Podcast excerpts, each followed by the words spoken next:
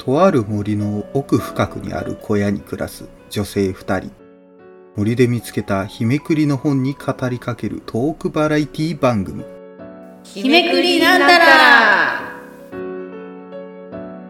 はい、どうも、おぼろです。はい、青木こと青たんです。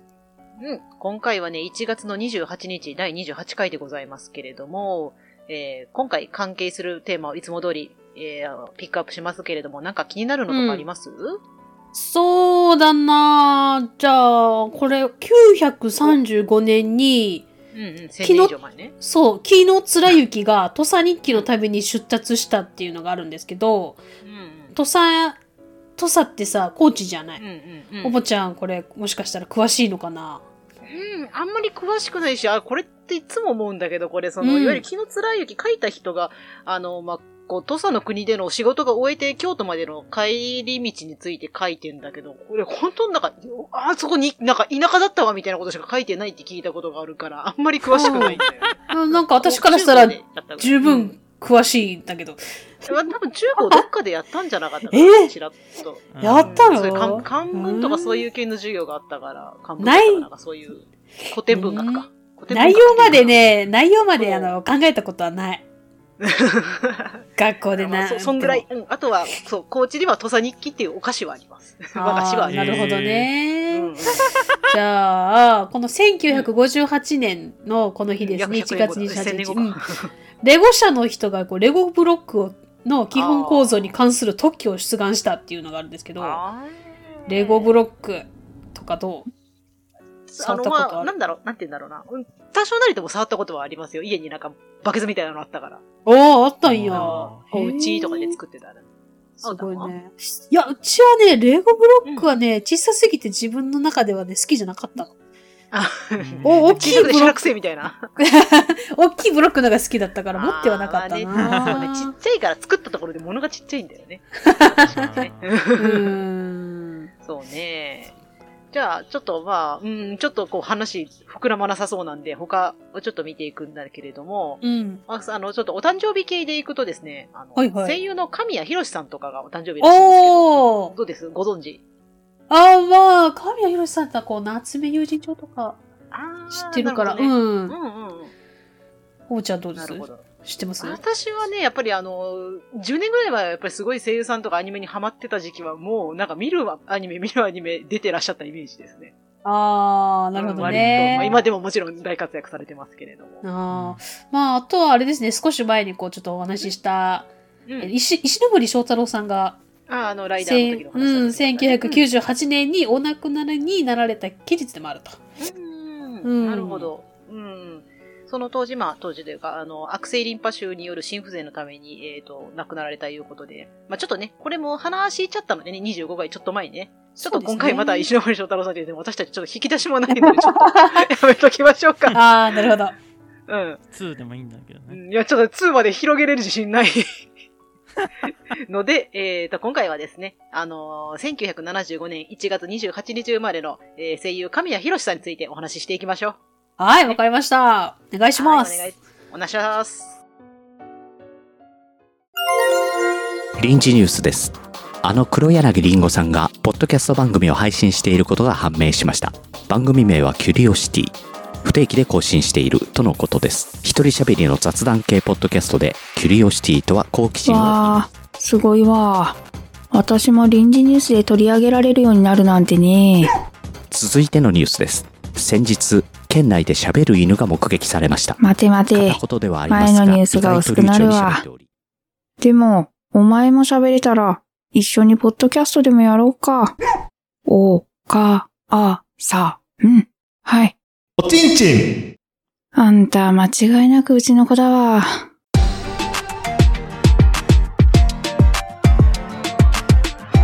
日めくりなんたら今回は声優神谷博さんについてお話をしていこうと思うんですけれども、はい。うん、まあちょっと略略歴というか、まあ軽く紹介、まああの、おこがましいですけれども、あの、うんしていこうと思います。はい。えー、まあ神谷博さんは、えっ、と、日本の男性声優で、えっ、と、今所属が青鬼プロダクション。で、まあ、1975年生まれなので、もうこ、今年というか今年も、えー、2024年で49歳へえ。す。見えねえ。うん、見えないし、なんか、まあ自分たちより、自分より年上ってのは分かってるけど、あ、そこ49歳かってなる、すごいな。自分的に、個人的には。うん。ああ。ね、もうだって来年だったらもう半世紀だぜっていう。すごいね。まあそれはみんなそうなんだけど、すべからくも人は年を取るものですからね。まあ、で、あの、その所属の青鬼プロダクション公式サイトによると、千葉県出身とありますけれども、えー小中高と、茨城県の牛久市の学校にさ通っていらっしゃったということで、まあ、千葉県出身、まあ、茨城県でそ育ったみたいな感じなのかな？ような感じかな？うんまあ、小中高になったら。うん。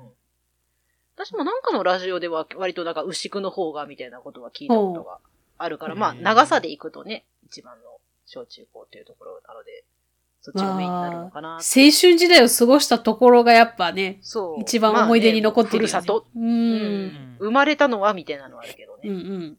うんうん。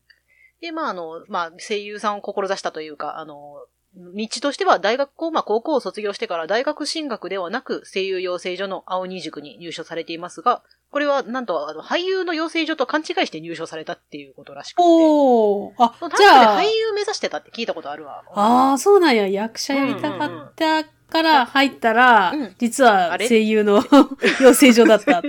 ああれ？なんかずっと、終わって。ずっと発声しかしてないな、みたいな。どこで気づいたんだろう。他にもねどこで気づくんだろうするでしょねえ。うん。まあ、ね、なんか、どの、ね、はよ気づかんかったんかっていうね、あの、授業始まるまでに。パンフレットとかね。ね。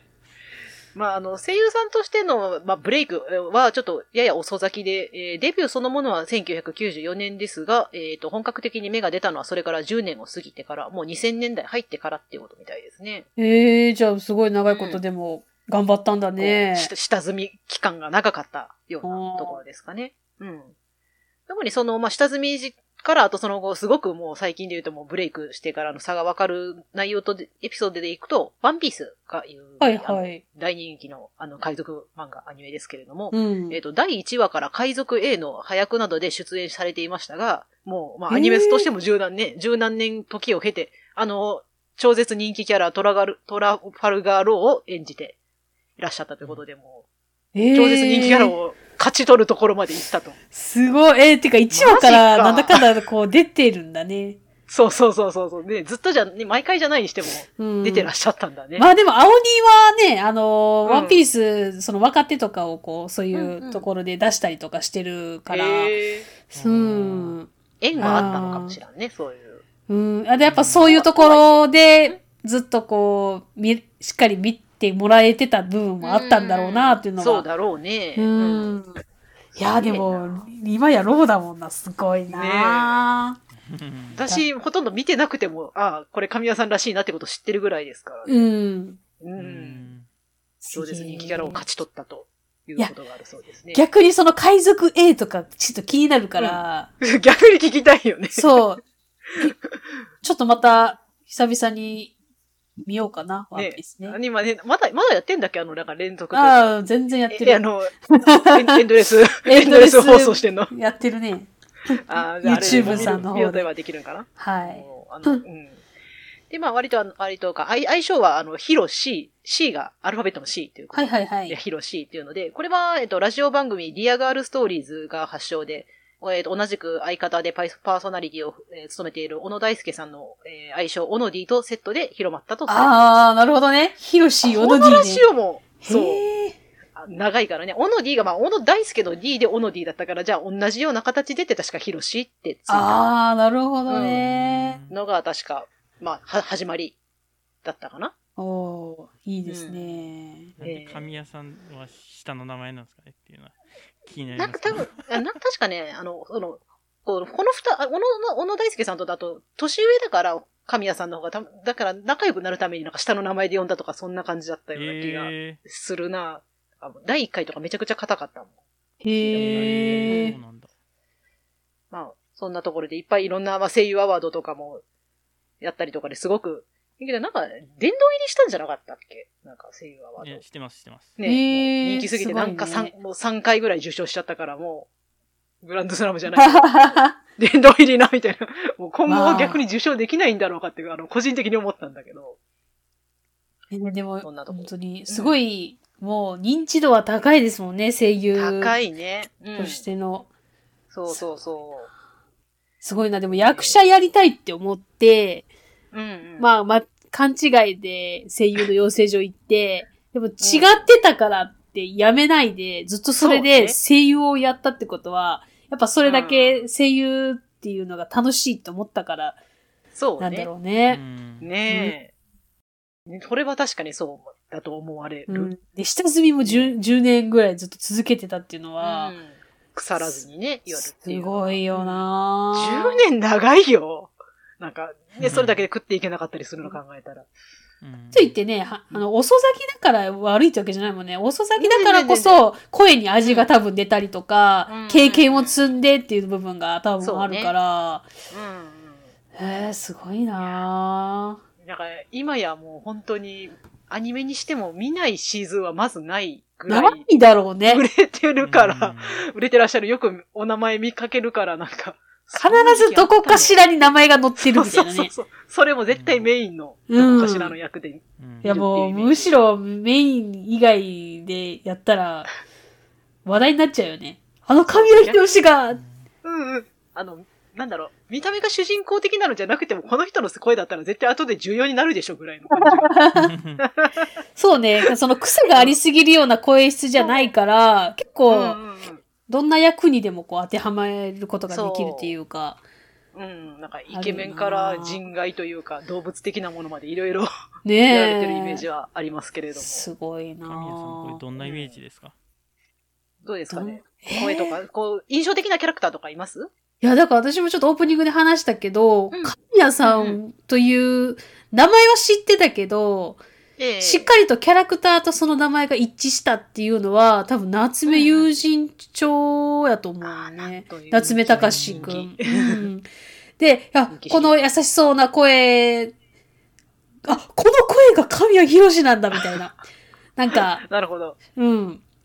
だから今まで、その、き必ずどっかでは聞いてたんだろうけど、この声誰だろうなーってまでは調べなかったぐらいだったんだけど、夏目友人帳で、この優しい声誰がやってんねやろなーって見て、あ、うんこれがあの、よく聞いてた神谷博さんの声だろうかみたいな感じで繋ががったのが、やっぱこの作品やったから、あだから、うちの中のイメージは本当にその夏目隆の優しいようなうん雰囲気の声。ーなるほど。う。うんん。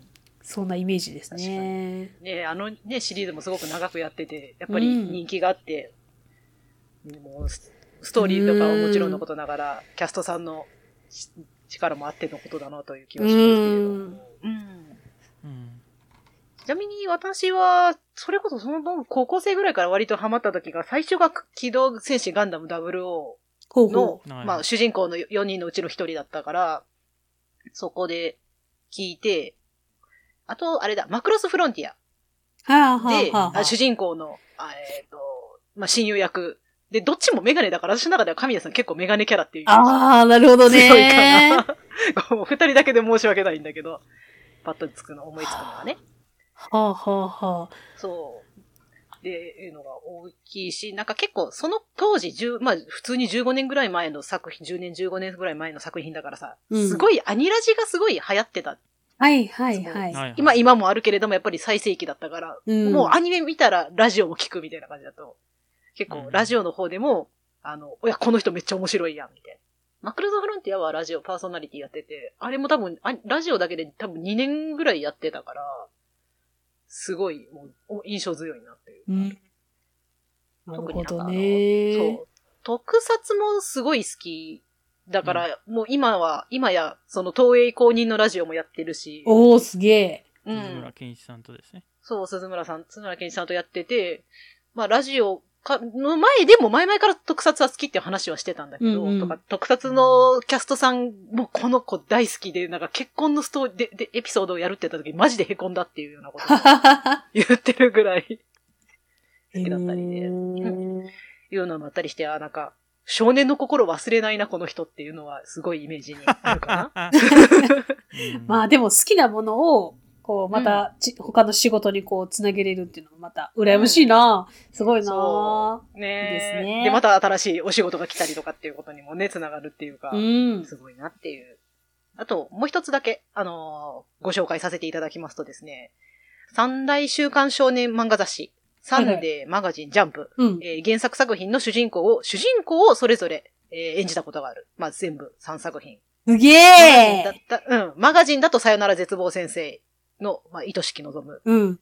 さサンデーだと電波教師より、えー、鏡純一郎。えージャンプだとサイキクソウの災難の、えーサイキクソウ。もう全部全部というか3つ。それも主人公っていうところが制覇してるんだ。全そう。全、原作作品全部出たことありますはあるだろうけど、3作品とも主人公っていうのはなかなか実力がないと、ないんではなかろうかはすごいっすね。しますね。もうこれからの活躍も楽しみだ。うん。うん。確かに。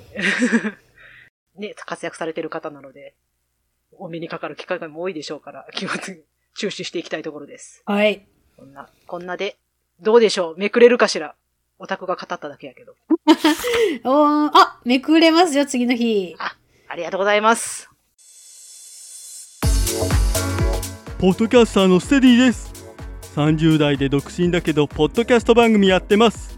この番組は明日誰かに話したくはならない身内エンタメ情報が満載の世界が羨むドリームエンタメポッドキャスト。会社で上司に怒られた君も体重が増えて悩んでいる君も友達と喧嘩しちゃったそこの君もとびっきりのエンタメを全身で吸収して明日への活力に大丈夫。エンタメはどこへも行かない。だからおいでよ。ポッドキャスト番組 SS ステディは毎週金曜日に配信中。エンタメの心臓はここだ。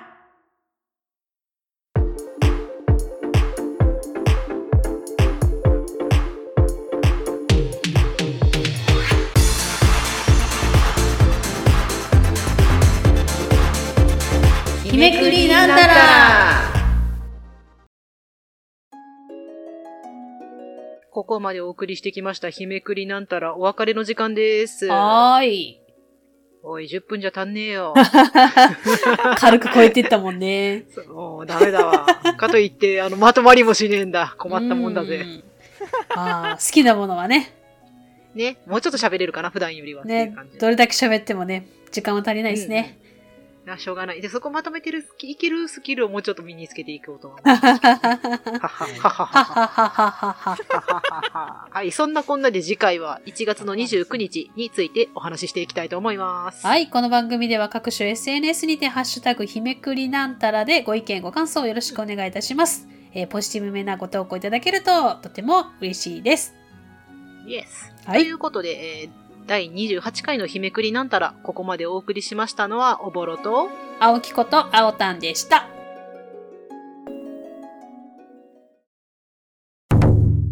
あの、私のおすすめ神谷博さんとしましては、えっ、と、充電戦隊恐竜ジャーのエンディングでこう、踊りを踊るのが、こう、投稿者さんのやつを映すやつがあるんですけど、その中で、えっ、と、七夕会かなんかで、のエンディングで、ケンイチくんとヒロシくんということで、二人があの、ダンスを踊っているのが、映像が流れたところがおすすめです。へー。なんか覚えてるなんか動画ニコ動とかでもそう。ケンイチくんとヒロシくん、過去、まあ、三な37歳とかなんか忘れたけど出てるのが面白かった。お検索してみよう。見てください。